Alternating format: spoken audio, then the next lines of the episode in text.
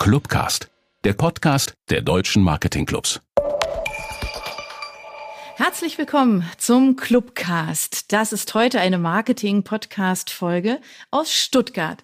Und ähm, Corona-bedingt sind wir auch hier über die Ferne miteinander verbunden.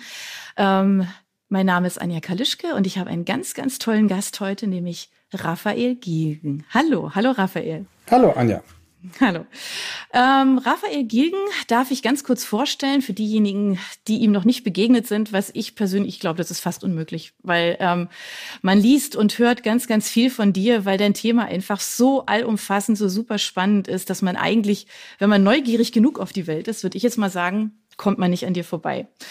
Ähm, Raphael stammt aus Köln hat Tischler gelernt, hat lange Jahre im Vertrieb für verschiedene internationale Bürohersteller gearbeitet und ist jetzt seit einigen Jahren Trendscout bei Vitra. Äh, man kann aber auch sagen, er ist Weltreisender in Sachen Trends äh, in Bezug auf Arbeit und Leben. Und ähm, ja, und als Trendscout ist er eben für den Schweizer Möbelhersteller Vitra unterwegs. Und dabei geht es ihm um nicht weniger als die Zukunft der Arbeit.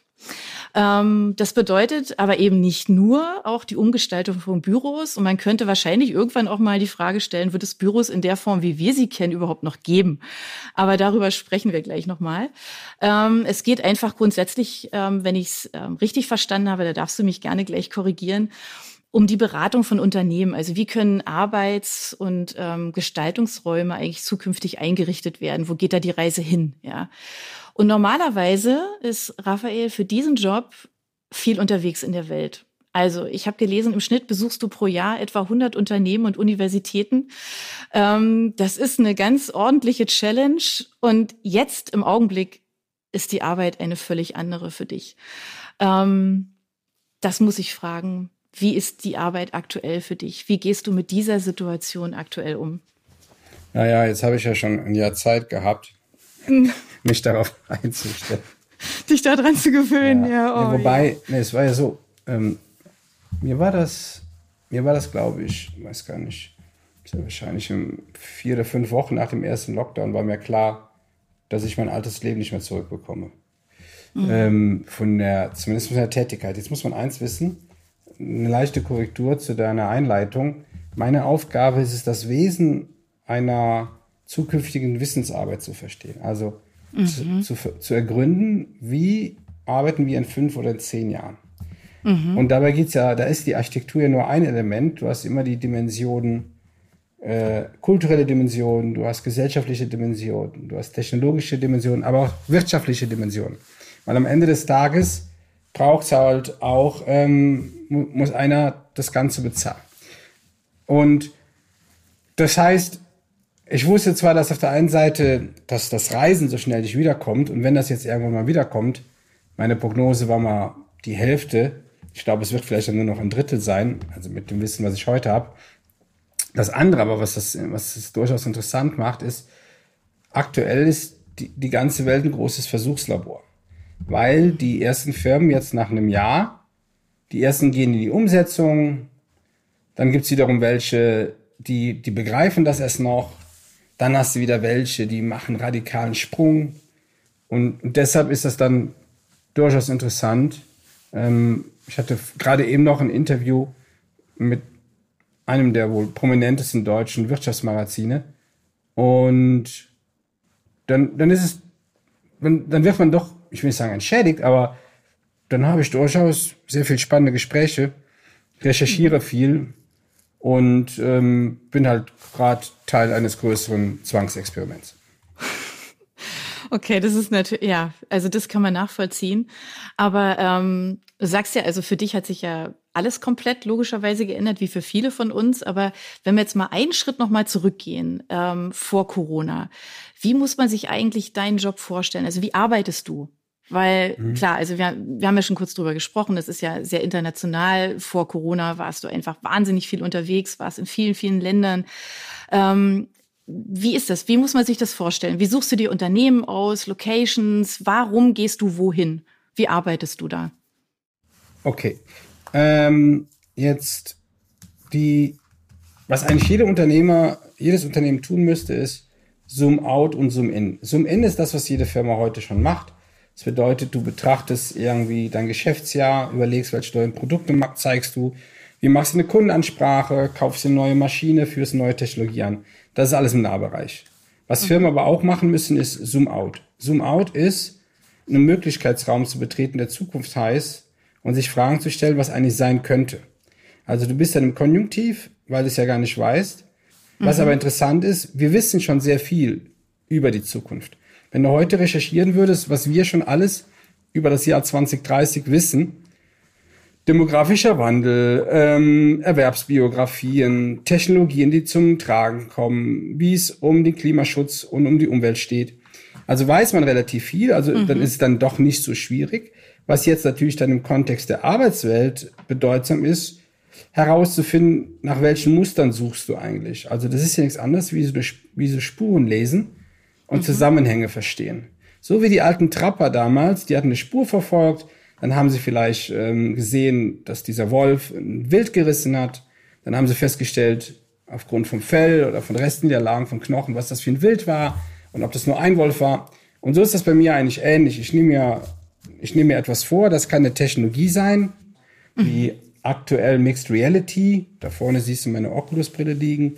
Also ob also die die virtuelle mhm. oder die ähm, die Augmented Reality. Es kann aber auch sein, wie heute morgen mit einem großen Kunden, mit einem äh, Konsumer, äh, Konsumgüterhersteller, der jetzt sagt, er er geht mit seinem, er verlässt sein Headquarter.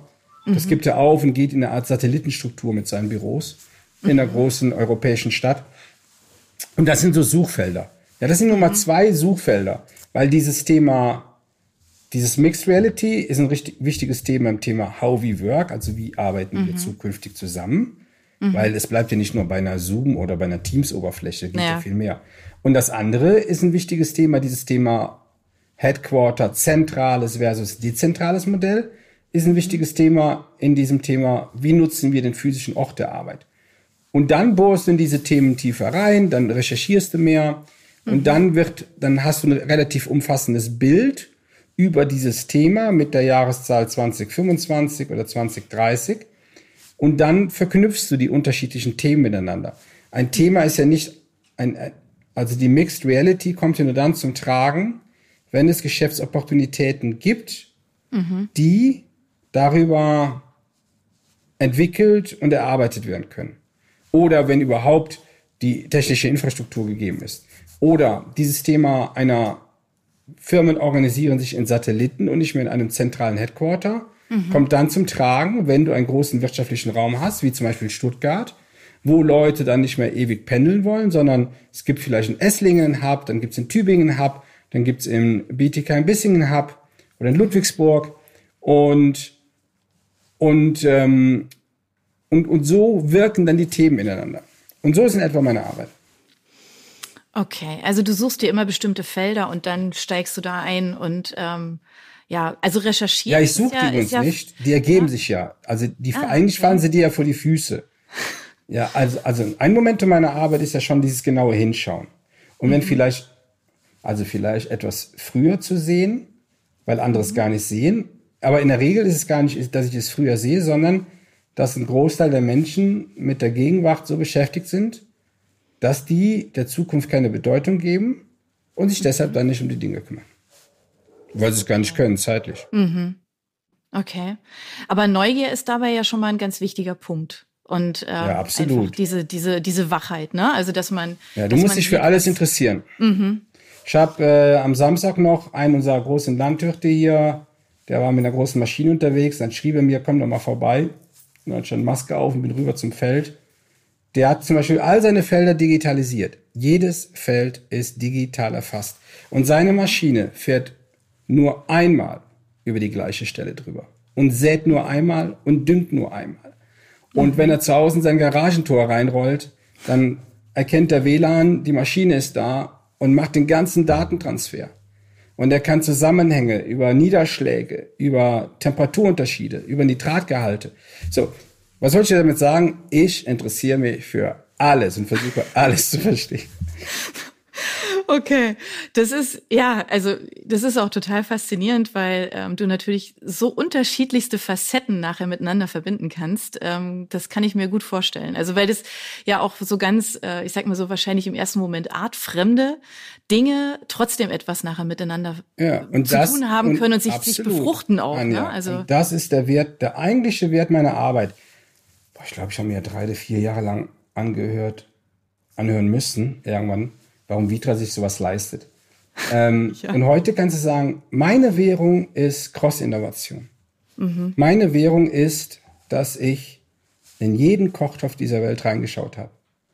Und Mhm. dass ich durchaus in der Lage bin, Zusammenhänge darzustellen zwischen Dingen, wo eigentlich keine Zusammenhänge bestehen. Und die Welt von morgen übrigens, auch das ist so sicher wie das Arm in der Kirche, die Welt von morgen basiert auf einem neuen Zusammenwirken auf der einen Seite der Kreativwirtschaft. Aktuell geht's der ja geht's ja Teilen der Kreativwirtschaft nicht so gut. Ich glaube, die werden eine Renaissance erleben, weil die Zukunft gehört einem einer gesunden Mix aus der aus Elementen der Kreativwirtschaft, was die was sie schon viele Jahre gemacht haben, und das andere ist der Wirtschaft, die Wirtschaft geht in eine Cross-Innovation. Eine große Firma wird nicht mehr aus dem eigenen Tun heraus innovativ sein können. Sie müssen sich quasi so wie ein Winzer oder wie einer, der Blumen züchtet oder Obstbäume, so wie der heute seine, seine Pflanzen vorbereitet auf eine neue Zeit und diese kreuzt.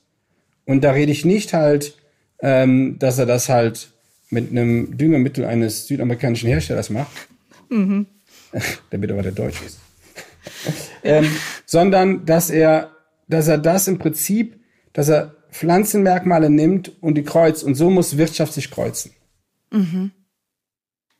Also am Ende des Tages halt einfach auch viel, viel mehr Zusammenarbeit, viel, viel mehr äh, Eine harte Kollaboration. Weißt du, in der Schreinerei, ich habe schon in der Schreinerei 1986 zusammenarbeiten müssen, weil du sonst ja nie hättest irgendwas erarbeiten können, weil dir alles viel zu schwer und zu groß war.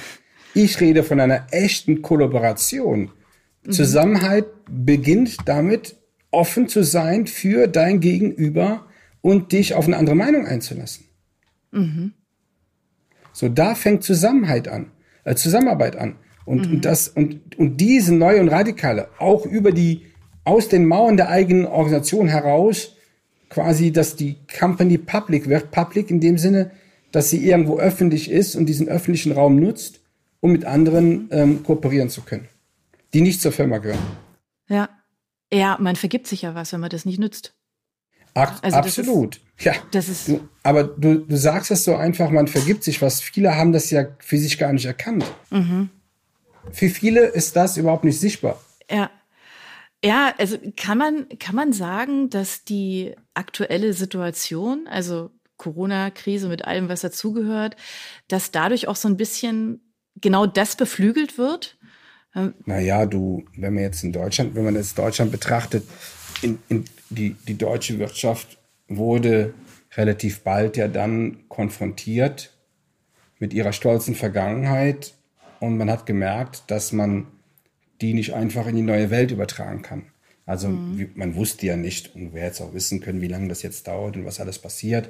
Ähm, aber was ja vielen klar war, dass es keinen Weg mehr zurück gibt. Ja, das ist ja in etwa so, du besteigst einen Berg, aber du wirst nicht in, in das, das Tal zurückkehren, was du verlassen hast. So, und, und, und das ist mit Sicherheit in unterschiedlichen Dimensionen passiert. Ja, also das ist so ein bisschen so ein Stück weit, man ist auf einer Reise, ne, auch als Unternehmen. Also Ja. einfach, man bricht auf in neue, in neue Gefilde. Ähm, so diese, das ist so ein bisschen, ähm, ja, ich weiß nicht, ob das jetzt auch schon so ein, so ein ausgenudelter Begriff ist, aber so das Thema New Work ähm, ist so das, wie wir es bisher kennen, also wie wir bisher zusammengearbeitet haben in Unternehmen, ähm, ist das so ein bisschen so eine Befreiung davon? Kann man das sagen? Also ich sag mal so ganz, wenn man jetzt so, weiß ich, ich habe jetzt so dieses Netflix-Buch vor mir, keine Regeln. Ist das zum Beispiel der neue Weg, dass man äh, so radikal vielleicht auch vorgeht und sagt, ich gehe jetzt ganz andere Wege? Ja, also du hast ja verschiedene Maßstabsebenen. Die eine Maßstabsebene ist ja deine, deine persönliche Maßstabsebene, wie du jetzt aus Corona heraus, was du jetzt daraus mit deinem Leben machst. Ja? Mhm. So. Mhm. Das ist ja was sehr Persönliches. So, und, ähm, und es kann natürlich sein, dass da jetzt Elemente dabei sind, die Einfluss haben auf deine Arbeit. Also einmal auf, äh, wo du für, für wen und wo du arbeitest, mhm. was, was du machst, also was der Gegenstand deiner mhm. Arbeit ist und für wen du das tust, ja. Und da kann es durchaus sein, dass es Veränderungen gibt. Ähm, ich glaube, das ist, das, das ist einfacher, weil du musst erstens dafür keinen fragen, das kannst du selbst entscheiden. So, schwierig ist natürlich dann bei Unternehmen. Äh, und jetzt muss man ja eins wissen, die alte Welt war ja sehr linear und prozesshaft. Mhm. Und die mhm. haben wir ja so wunderbar schön organisiert und, und, ähm, und haben alles reglementiert. Und für mhm. alles gab es ein Papier und ein Dokument und ein Etwas. Ja. Und die war so wenig ambulant und die war so nicht wirklich agil und die war, hat überhaupt keine Experimente zugelassen. Und jetzt betreten wir eine Welt, die eigentlich das komplette Gegenteil ist. Mhm. So. Und hier sind natürlich jetzt auch Manager und Unternehmer äh, gefordert. Wie soll ich sagen, das halt jetzt, also das erste ist, also du, du hast ja das Problem, das hat mal, weiß gar nicht, wer es war, ein großer Vorstandsvorsitzender von der Versicherung oder von einem anderen Konzern, der sagte, die Schwierigkeit besteht darin, auf der einen Seite reparierst du noch das Dach, weil es durchregnet, durchregnet und auf der anderen Seite montierst du Solarpaneele. Und genau in diesem Spannungsfeld sind Unternehmen gerade. Auf der einen Seite die neue Welt zu betreten und auf der anderen Seite ist ja die alte Welt, die, die dich noch nähert. Du kannst ja nicht von heute auf morgen sagen, du ziehst jetzt deinen Stecker und machst das nicht mehr. Ja. Und dieses Spannungsfeld zerreißt Unternehmen äh, mhm. im Positiven, weil es auf einmal zwei Wahrheiten gibt. Mhm. Andererseits, das Schöne ist, es ist für alle Menschen Platz. Die Menschen, die Ordnung suchen, die werden sehr wahrscheinlich mehr Zeit in der alten Welt der Unternehmung verbringen. Und die Menschen, die eher Rebellen sind, die alles am Kopf stellen wollen, die haben jetzt die große Chance, das zu tun. Mhm.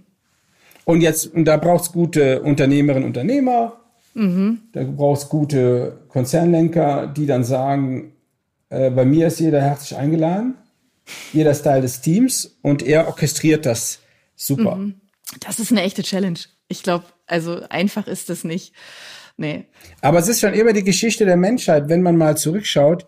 Hier links äh, liegt ein, Buch von mir, wie hieß der Schweizer Name? Brunold, Georg oder Gregor Brunold. Ähm, das Buch heißt ähm, äh, Nichts als die Welt. Und in diesem Buch Nichts als die Welt beschreibt er mehr als 200 epochale Ereignisse, die alle Corona-Qualität haben. Und unser Problem ist ja nur, dass ähm, die meisten eine Generation gerade noch denken können, die ging bis zum äh, Zweiten Weltkrieg. Und was davor war, wissen viele schon gar nicht mehr. Mhm. Und deshalb haben wir so wenige Erinnerungen. Und, mhm. und je weniger Erinnerungen du hast, also die muss ja nicht persönlich sein. Weißt du, heute kann man ja, es gibt ja super nee. Formate auch auf Arte, Klar. ZDF Info, du kannst mhm. Bücher lesen. Ähm, dann sieht man eigentlich, dass die Menschheit das schon immer gemacht hat. Und, mhm. und das, das sesshaft werden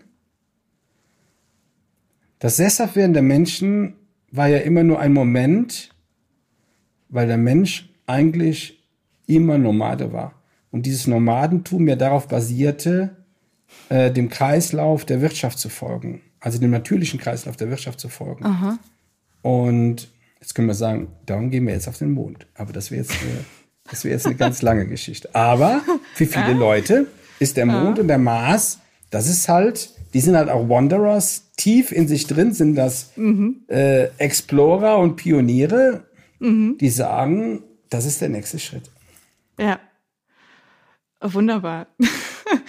da sind wir schon so ein bisschen ähm, bei einer Frage, die, die ich natürlich auch unbedingt gerne stellen möchte, ähm, so gerade so beim Thema Freiheit, ja, und und ähm, vielleicht auch so ja entdecken, aber auch ähm, Ausgleich, Rückzug, ähm, Zugehörigkeit zu einer Community, Coworking, Austausch. Das sind ja alles so Sachen, die jetzt plötzlich vereint werden müssen in, ein, in einer Arbeitswelt.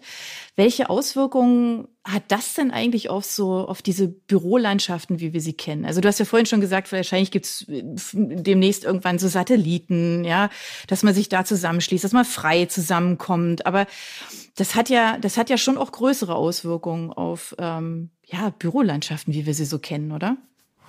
Also wir werden ähm, in zehn Jahren oder andersrum. Richard Branson gab ein Interview vor fünf oder sechs Jahren in einem äh, Szenemagazin in UK. Und da hat er dann so mhm. gesagt, wissen mhm. Sie, irgendwann, wenn die Kinder von meinen Kindern oder halt diese Generation durch London laufen und wird in die Luft schauen, wenn die in die Luft schauen, sagen, sag mal, warum haben die damals, warum haben die Idioten damals so viele Bürotürme gebaut? So.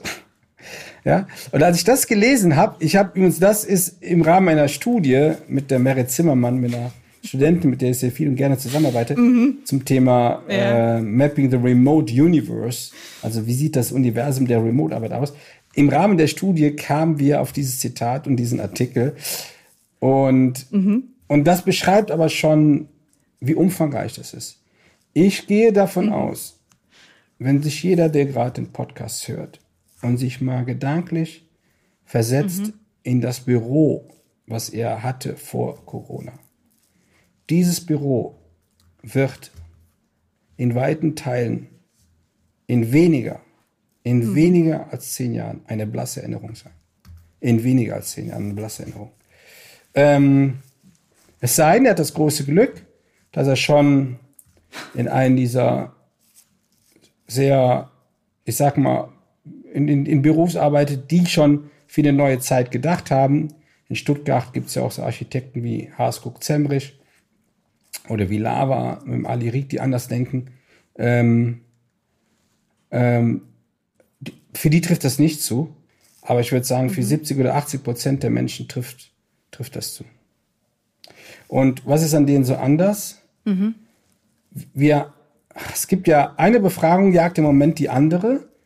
Und da gibt es ja Befragungen, so IT-lastige Firmen, da ist es ja soweit, dass die Hälfte der Leute mhm. vielleicht nur noch einen Tag pro Woche in das Büro kommen. Und damit meine ich das Büro, was sie vorher hatten. Ja, sind nach dem Motto, Herr Gegen, wollen Sie, wollen sie gern weiter Auto fahren? Dann nimmst du ja ein Auto als Referenz, was du jetzt kennst. Du nimmst ja kein ja. Auto, was fliegen mhm. kannst als Referenz. Also sagen all diese Menschen, die einen sagen, ich komme nur einen Tag die Woche ins Büro, die anderen sagen, ich komme mhm. so zwei Tage die Woche ins Büro. Es gibt so 15 Prozent der Menschen, die sagen, ich komme jeden Tag ins Büro, aber nur noch 15 Prozent. McKinsey hat jüngst veröffentlicht, The Future of, uh, die, The Future of Work Past Covid. Ähm, und da beschrieb McKinsey, dass 70 Prozent aller Tätigkeiten, die in einem Büro oder die im Kontext einer Wissensarbeit stattfinden, die können mal eben remote gemacht werden. Das heißt, von egal wo du bist, außer Sachen wie Vertragsverhandlungen, Bewerbungsgespräche und sowas, das wird man nicht so tun. Heißt, wenn das Büro das Monopol auf Arbeit verloren hat, mhm. auf mhm. diesen Ort, dann konkurriert jeder physische Ort um dich herum, um dich. Dein Zuhause sagt, ey, bleib doch hier das, das Café vielleicht in, um die Ecke sagt, hey, komm doch mal zu uns zum Arbeiten, ist mhm. auch gut hier, inspirierend. Dann gibt's vielleicht noch eine Parklandschaft irgendwo und dann gibt's dein Büro und noch ein Hotel. Und die sagen alle, wenn du willst, wir sind da. 24 Stunden, sieben Tage. Das Rennen ist eröffnet. Und jetzt passiert eins. Menschen werden natürlich wieder mhm. das Zuhause verlassen, um zur Arbeit zu gehen. Und je freier oder andersrum, je mobiler die Arbeitsumfänge sind, desto mobiler werden die es ausleben. Es gibt halt Leute, die sitzen an großen Prüfanlagen oder haben irgendwie eine Microstation, die können halt mal nicht eben von zu Hause arbeiten. Aber alle anderen, und das ist ein großer Teil, die werden dann sehr, ähm, sehr gut darüber nachdenken, wo sie denn was tun und was alle physischen Orte zukünftig gemeinsam haben, ist, das ist eine andere räumliche Qualität. Mhm. Menschen haben ihr Zuhause renoviert und denken über ein anderes Zuhause nach. Und wenn die Menschen ins Büro zurückkehren, haben die eine Erwartungshaltung, mhm. dass dieser Ort etwas ist, mhm. dass er einfach einen Unterschied macht. Mhm. Und dieser Ort zahlt dann auf so zwei Ebenen ein. Das eine ist auf die Zugehörigkeit, also auf dieses Belonging, Teil einer größeren Gemeinschaft zu sein, also einer der wesentlichen Sehnsüchte des Menschen. Und das andere ist halt auch so die Potenziale zu entfalten. Ähm, man sagt ja auch, Lernen ist die neue Art der Loyalität. Mhm. je höher die Möglichkeiten der eigenen Entfaltung und des Lernens und der eigenen Entwicklung in einer Organisation sind, umso vielfaches höher ist die Loyalität, mhm. die ein Mitarbeiter zu einem Unternehmen hat. Ähm, also bin da vielleicht ein Paradebeispiel für. Vitra hat mich als dann, ich bin ja so in meinem letzten Dritten meiner Erwerbsbiografie, und Vitra hat mir sehr wahrscheinlich mehr ermöglicht als, boah, als sehr wahrscheinlich die Hälfte meiner Erwerbsbiografie davor. Mhm. Nicht, weil die anderen es nicht wollten oder nicht konnten, aber das ist einfach halt, da hat einfach halt alles zusammengespielt. Mhm. Ja. Und, und, und allein, wenn ich das schon so beschreibe und man denkt mal drüber nach, ja. dann denkt man so, boah, nee, der Schreibtisch, dein ah. Schreibtisch und dein Stuhl, die werden sehr wahrscheinlich nicht dafür sorgen, dass du, dass das, was du tust, für dein Unternehmen und für deine Kunden eine Relevanz hat. Ja, du hast ja auch das mal. muss was anderes sein. Ja, genau. Du hast ja auch mal äh, in einem Interview gesagt, dass ein Einzelschreibtisch, ähm, dass da keine neuen Werte entstehen. Ähm, übrigens, der, das, das erste, am Schreibtisch entstehen keine Werte mehr. Das ist übrigens alt. 2007 war das, glaube ich. Christoph Fahle vom Beta-Haus Berlin, da hat er schon ähm, etwas, also hat er quasi mhm. dazu schon den Impuls massiv gelegt. Okay. Und dann habe ich gesagt, dass der Einzelschreibtisch, der hat eigentlich ausgedient. Mhm. Nein, und der hat auch, natürlich sitze ich natürlich auch noch zu Hause an einem Schreibtisch, aber das geht naja, ja aber das ist ja anders. Um, um, um als ja. Toolkit. Genau. Ja. ja. So, es wäre selber, wenn einer noch, äh, wenn, wenn ich habe ja mal Schreiner gelernt, wenn heute noch ein Schreiner mit dem Schraubendreher alles macht und das kein Akkuschrauber. Ja. Ja, du hast, äh, ja, also du hast ja vorhin auch äh, schon so Augmented Reality angesprochen, virtuelle Realität und äh, es gibt ja so viele tausende digitale Möglichkeiten heute. Und da hast du auch mal gesagt, Architektur vermag aber in diesem ganzen, ja, in diesem ganzen, ähm, in all diesen Facetten, all diesen Möglichkeiten, vermag Architektur ja auch so eine Orientierung zu geben, ja, und in uns was auszulösen, wenn sie gut Absolut. gemacht ist, ja? ja. Also insofern hat das ja schon alles seine Berechtigkeit, Berechtigung, also ein Ort, an den man hinkommt, ähm, der etwas mit einem macht, ja. Ähm, wo man eben, wie du ja eben schon, schon gesagt hast, wo man sich dann eben, wo man die Möglichkeit hat, sich zugehörig zu fühlen, so ein bisschen auch, ähm, ja, ich glaube, so hat es auch ein bisschen was mit Wohlfühlen zu tun, oder? Dass man sich auch, ja.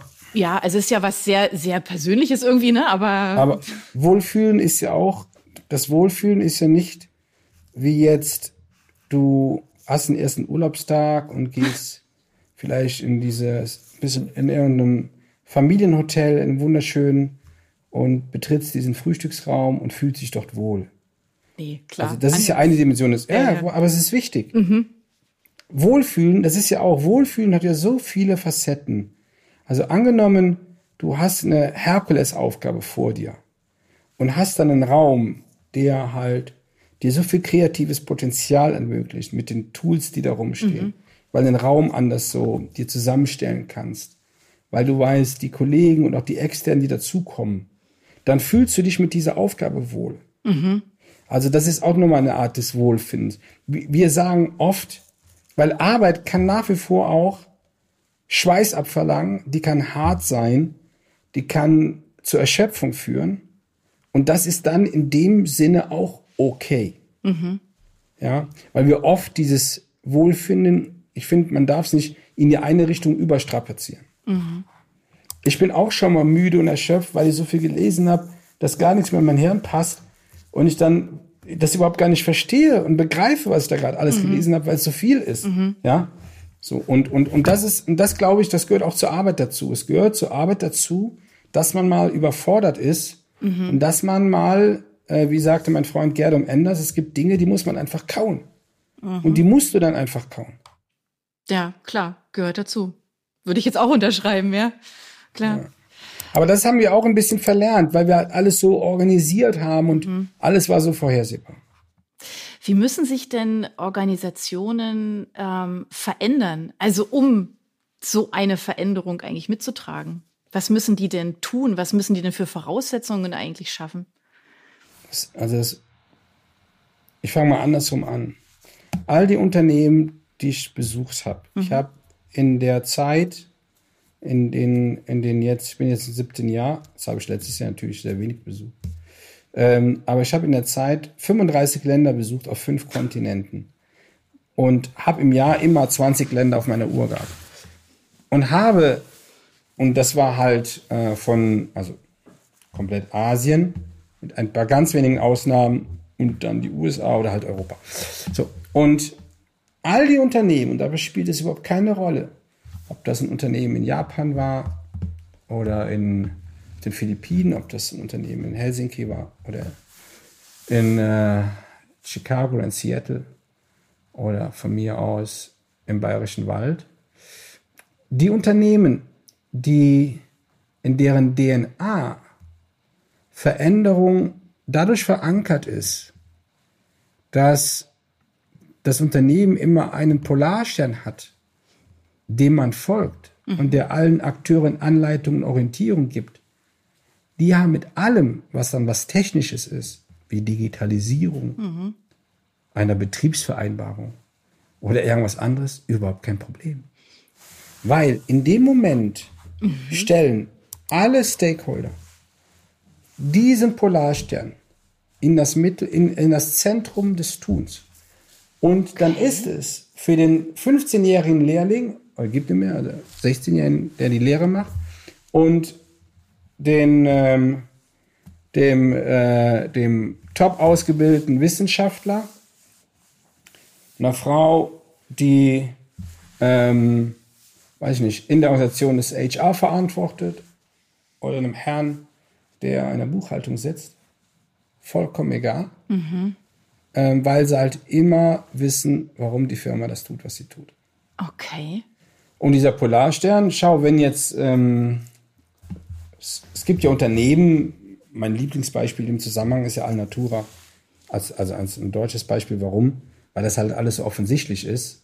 Aber es ist ja nicht offensichtlich, weil es so einfach ist, sondern hat sich ja mal in den Kopf gemacht. Ja. Man würde ja sagen, dass unternehmerische, dass also Fürsorge, Caring oder auch dieses ja. Purpose, Sinn, dass das natürlich Teil eines kulturellen Frameworks ist, was zu Alnatura gehört. Ja. Dann würde jeder sagen, ja. Klar. So, und, und, wenn man, und wenn man das stark ausgeprägt hat, dann ist allen ähm, Mitarbeiterinnen und Mitarbeitern bei Alnatura klar, warum man das denn da tut, was, mhm. was man bei Alnatura tut. Mhm. Und das ist das, was ich mit dem, mit mhm. dem äh, Polarstern meinte. Ja.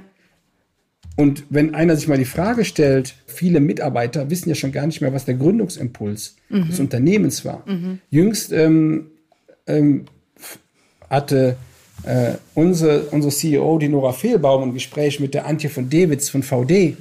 Und auch bei VD finde ich, dieses Unternehmen hat einen, einen Polarstern, mhm. dem man folgt. Und das wird mit Sicherheit auch durch die Antje von Dewitz verkörpert. Aber auch, das geht auf, auf alle Mitarbeiterinnen und Mitarbeiter von VD über. Mhm.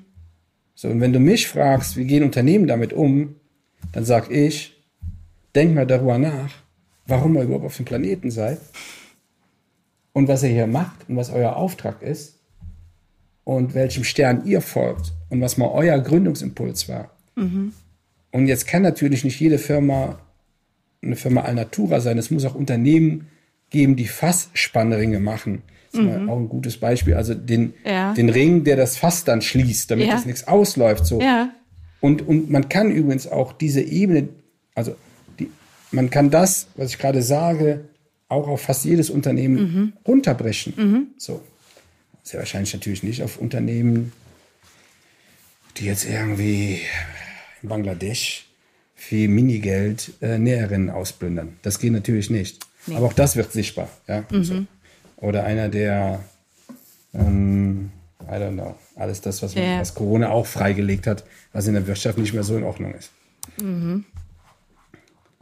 So, und oft, und oft mangelt es daran, weil wenn du den Leuten dann erklärst, du musst morgen das tun, und die fragen sich dann, und die sagen, äh, warum soll ich das tun? Und die Notwendigkeit wird für die Menschen gar nicht klar, mhm.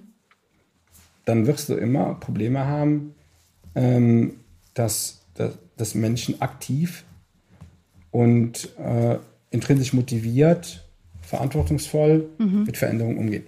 Mhm.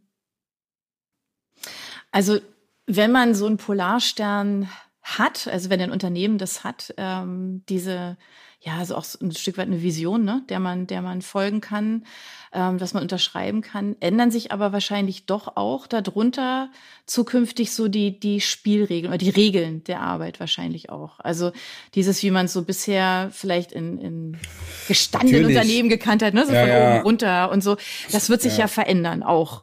Aber du hast zwei, schau, da hast du wieder zwei Dimensionen. Wir vermischen oft, oft sagen Leute, ja, Da brauchen wir einen kulturellen Wandel und man darf aber die Sachen nicht durchmischen.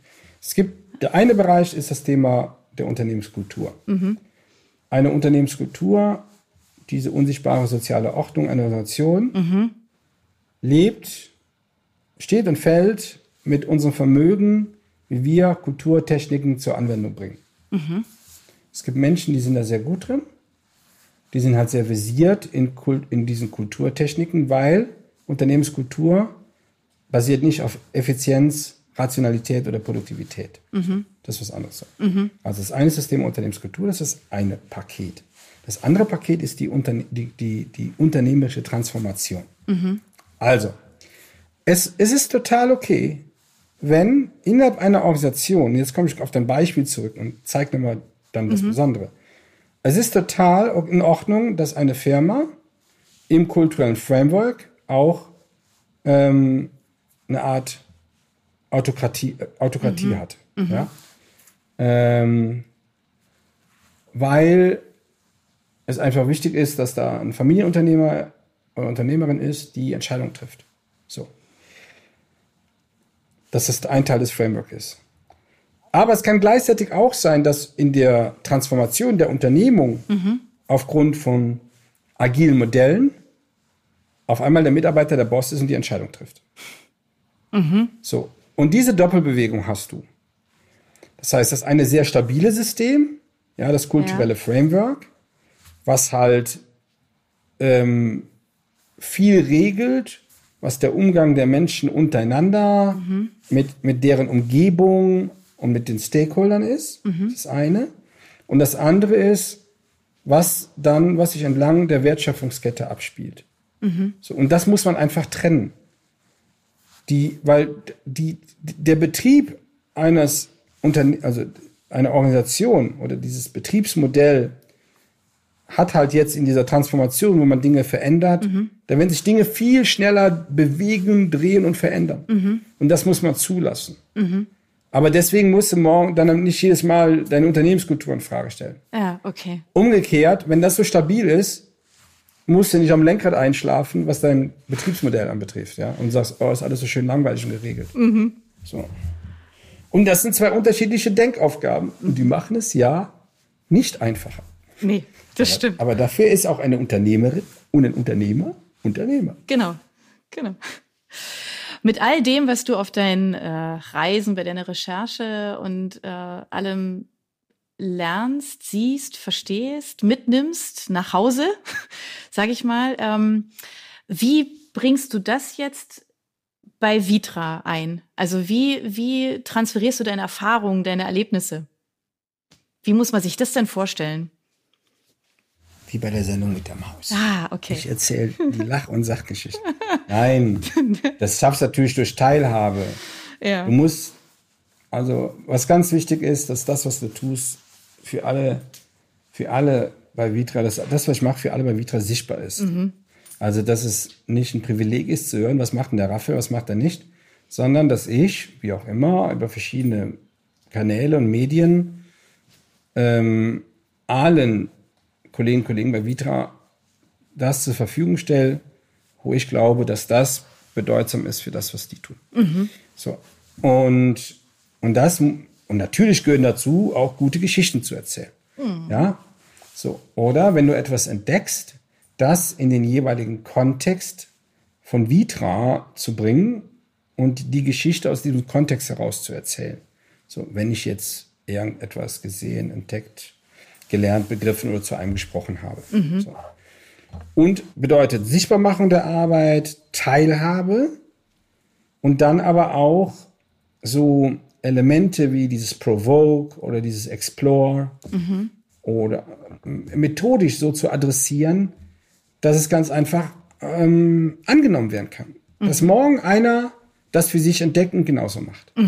Ja, so im Prinzip bist du nichts anderes wie so eine Art Open Source Software oder ich bin dann nichts anderes wie so eine Art Open Source Software, die, die, die gleichzeitig aber auch etwas generiert Ja. und wo sie, wo jeder herzlich eingeladen ist, sich zu jeder Zeit äh, dessen zu bedienen.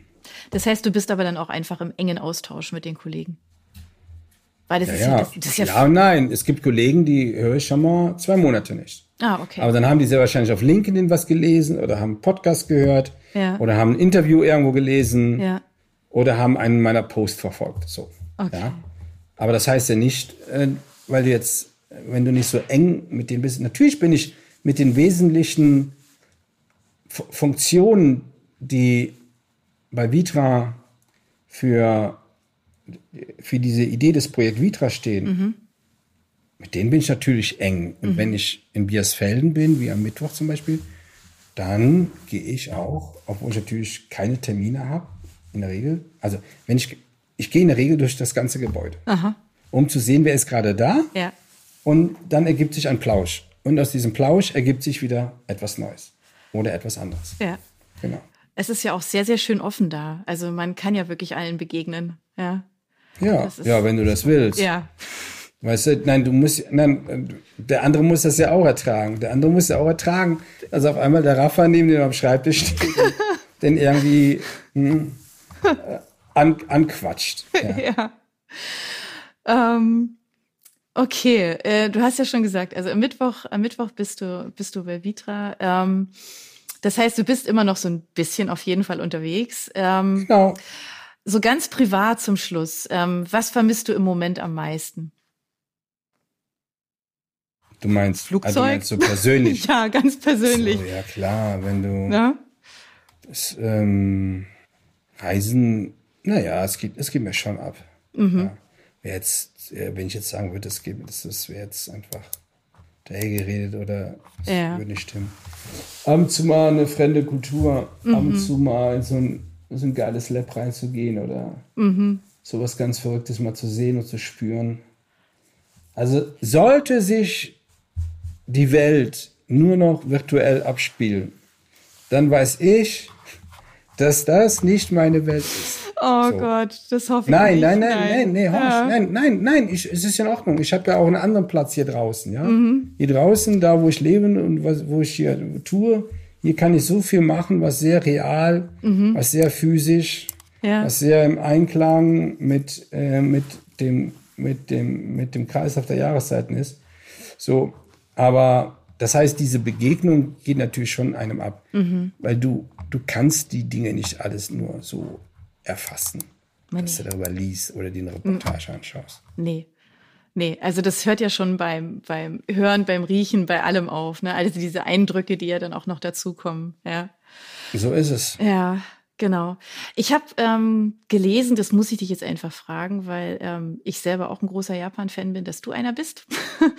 Und ähm, bei all deinen Reisen, du hast es vorhin mal ganz kurz anklingen lassen, ähm, hast du auch gesagt, ähm, dass du natürlich auch in Japan immer wieder bist. Was macht denn dieses Land, das Arbeiten dort, was macht es denn für dich so besonders? Gibt es was, wo du spontan sagen kannst, das können wir wirklich von den Japanern lernen? Ach so, von Japanern lernen. Ja. Ja, dass sie so wunderbar mit so wenig Platz auskommen, das können wir mit Sicherheit von denen lernen. Aber das, äh, das ist jetzt, das ist jetzt eher was Offensichtliches. Mhm. Ähm, weißt du, ich, es mag ja sein, dass du irgendwo gerne bist und du musst es ja nicht lernen. Mhm. Also angenommen, du, Ja, du bewunderst einen Bootsverleiher oder Ja. eine Sennerin, dann, dann bewunderst, dann findest du das ja schön, wenn du siehst, wie der Bootsverleiher oder die Sennerin, wie die leben. Du musst Aber nicht selber ein Boot haben. Dein Leben. Nee. Ja, genau, und das wäre gar nicht dein Leben. Nee, So. genau. Und aber ein paar Sachen, dir gefällt dann eine Souveränität oder die Gelassenheit. Und ähm, nein, und mir, was mir an Japan halt gefällt, ist, dass es halt, ist, die, die Menschen es auf dieser kleinen Insel, diese Vielzahl an Menschen auf dieser kleinen Insel und dieses Land mit diesem kulturellen, geschichtlichen Reichtum, wie die sich organisieren und wie, äh, wie, wie soll ich sagen, und wie die dann, wie man dann quasi äh, Fremden wie mir begegnet und dann, dann, dann zulauscht und, und hört, ganz interessiert, obwohl ich sehr wahrscheinlich mit vielem, was ich sage, deren eigenes äh, Lebens- und Geschäftsmodell komplett in die Luft sprenge. Aber die mich dann immer und immer wieder empfangen, empfangen und dann immer wieder zuhören und dann mit mir ihre Dinge tauschen. Ja. ja. Und halt auch, wie sie, wie sie halt mit, wie sie mit Maschinen, also welche Beziehung die zu Maschinen haben und zu Dingen. Ja. Ist die sehr anders als bei uns? Na klar ist die sehr anders. Okay. Für die ist eine Maschine, die, ähm, also ein, ein Roboter ist für die als Kollege total normal. Okay. Ja.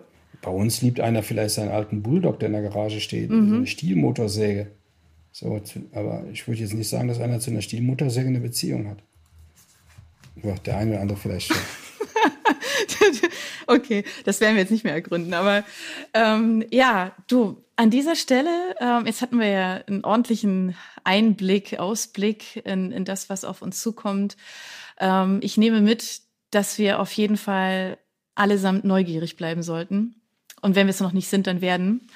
Ähm, neugierig auf das, was kommt, mit wachen Augen durch die Welt gehen, viel, viel lesen, uns aneignen ähm, und auch mal querdenken, ähm, uns kreuz und quer vernetzen sollten, um einfach neue Impulse auch zu bekommen.